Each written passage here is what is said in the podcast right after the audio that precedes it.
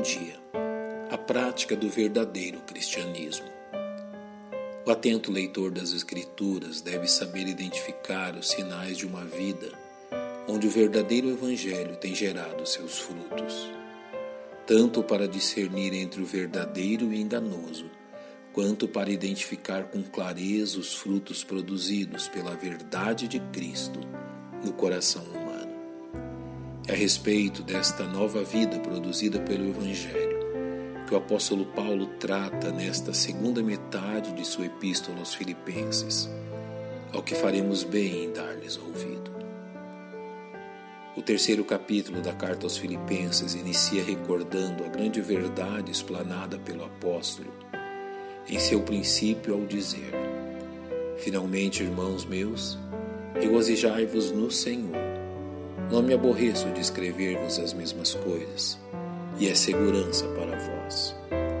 Encontramos a razão pela exortação no fato, encontramos a razão desta exortação no fato, que o combate empreendido por Paulo neste contexto diz respeito aos judaizantes e seu enganoso ensinamento que os salvos em Cristo deveriam obrigatoriamente prestar obediência aos preceitos da lei mosaica em sua vida diária, ao que Paulo prontamente se opõe, reconhecendo nisto um mal que impediria os cristãos filipenses de provarem da verdadeira alegria no Senhor.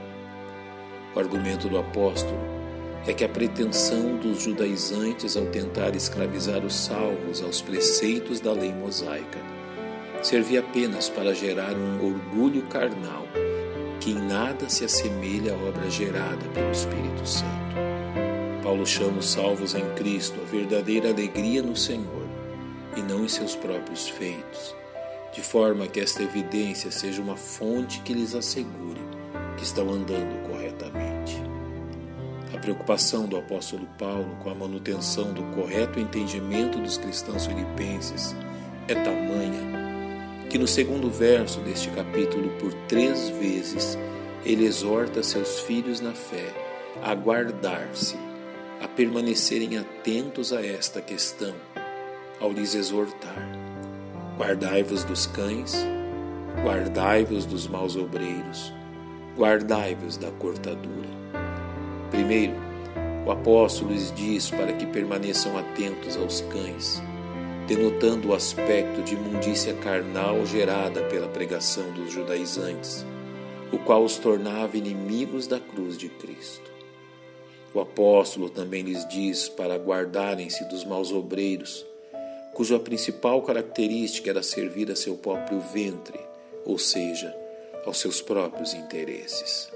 Finalmente, Paulo lhes exorta a guardar-se daqueles que buscam na obediência meros rituais um mérito humano que de nada lhe servirá quanto à salvação.